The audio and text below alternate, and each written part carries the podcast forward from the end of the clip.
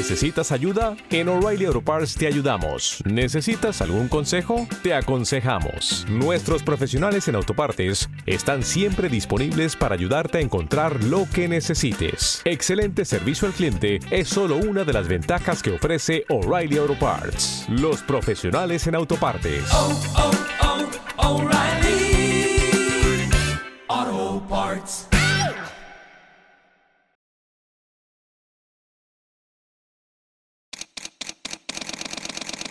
Bienvenidos a Bonita Radio.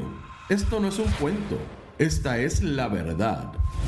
Breves segundos la periodista Carmen Enita Acevedo estará con ustedes.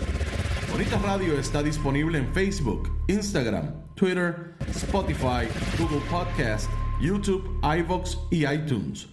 Agradecemos a nuestros auspiciadores. Vanilla Gift Card, Heart and Lung Institute del Bayamón Medical Center. Juana Díaz Co. y Vega Co. Nuestras transmisiones son viables también gracias al apoyo de ustedes. Pueden enviar sus donativos accediendo a bonitaradio.net. Allí podrán realizar su aportación a través de PayPal o tarjetas de crédito. También pueden realizar su donativo por ATH Móvil Negocios a la Fundación Periodismo 21 o pueden enviar un cheque o giro postal a PMB número 284, Pio Box 194000, San Juan, Puerto Rico 00919-4000. Bonita Radio, esto no es un cuento, esta es la verdad. Con ustedes, la periodista Carmen Enita Acevedo, en directo desde el estudio Roberto el Indio Acevedo.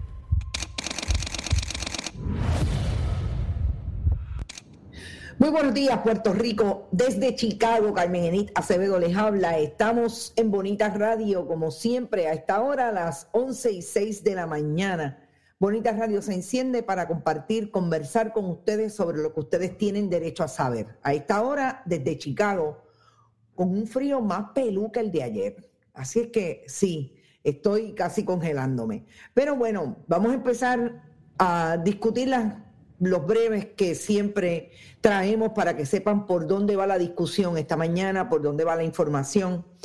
La noticia que queremos destacar en términos de la profundidad en que vamos a eh, traer la información tiene que ver con lo que desde el 2020 está ante la Oficina de Ética Gubernamental como una intervención indebida, realmente una eh, violación a la ley de ética gubernamental de un pastor miembro del Partido Nuevo Progresista, ayudante especial del, del administrador de la Corporación del Fondo del Seguro del Estado.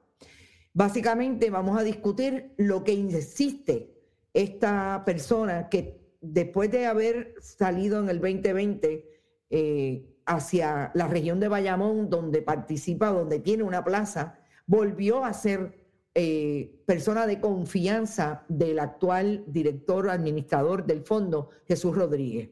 Vamos a hablar de este pastor, de cómo eh, ha ido y recurrió al tribunal apelativo a insistir sobre información falsa de que no hizo lo que realmente hizo, que fue invitar a empleados gerenciales del departamento de la corporación del fondo a un meeting, una reunión con empleados públicos del fondo del entonces precandidato a la gobernación del Partido Nuevo Progresista, Pedro Pierluisi Urrutia, hoy gobernador de Puerto Rico, del 32%.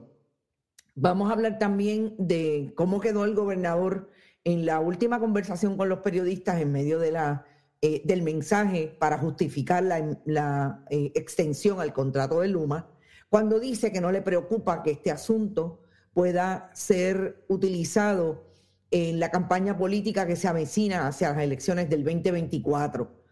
Es importante destacar lo que el gobernador contesta y dónde está Jennifer González en todo esto, en un momento en que todavía hay discusión en el Congreso de Estados Unidos de muchos asuntos, sobre todo asuntos relacionados a Puerto Rico, y la eh, comisionada residente está dando parrandas buscando votos para esa posibilidad de retar al gobernador en primaria. También vamos a hablar de una historia que empezamos hablando el pasado lunes, que el martes, perdón, que tiene que ver con la erradicación de una demanda eh, de por parte de la Junta de Síndicos contra la Universidad Interamericana. Eh, la persona que, de la que vamos a hablar y a profundizar es lo que confirmamos, no lo habíamos traído porque no habíamos podido confirmarlo, quién es Pierina Ortiz eh, Cortés en el contexto de toda esa contratación de MAP Strategies, una corporación que registró con Miguel Marzán Rodríguez y que le dio servicio a la Universidad Interamericana con relación a, las, a los protocolos de la pandemia. ¿Dónde está hoy? ¿Y dónde estaba en el 2021 cuando fue eh, contratada esa corporación de la que ella es parte por parte de la Universidad Interamericana? Y lo último que nos llega es la demanda de una de las personas que también demandó la Junta de Síndicos, el exdirector ejecutivo de la Universidad Interamericana, eh, Dominic Guilormini de Gracia, quien está demandando en otra, otro capítulo, como yo le llamo, de la saga de esa controversia allí en la Interamericana, a nivel judicial, que lo hace la controversia pública. Eh, y es que demanda a la universidad y al, al director decano de la, de la Escuela de Derecho de la Universidad Interamericana porque le retiraron le cancelaron el contrato permanente que obtuvo como catedrático de la Universidad Interamericana Escuela de Derecho. Vamos a hablar de todos esos temas antes. ¿Te está gustando este episodio? Hazte fan desde el botón apoyar del podcast de Nivos. Elige tu aportación y podrás escuchar este y el resto de sus episodios extra. Además, ayudarás a su productor a seguir creando contenido con la misma pasión y dedicación.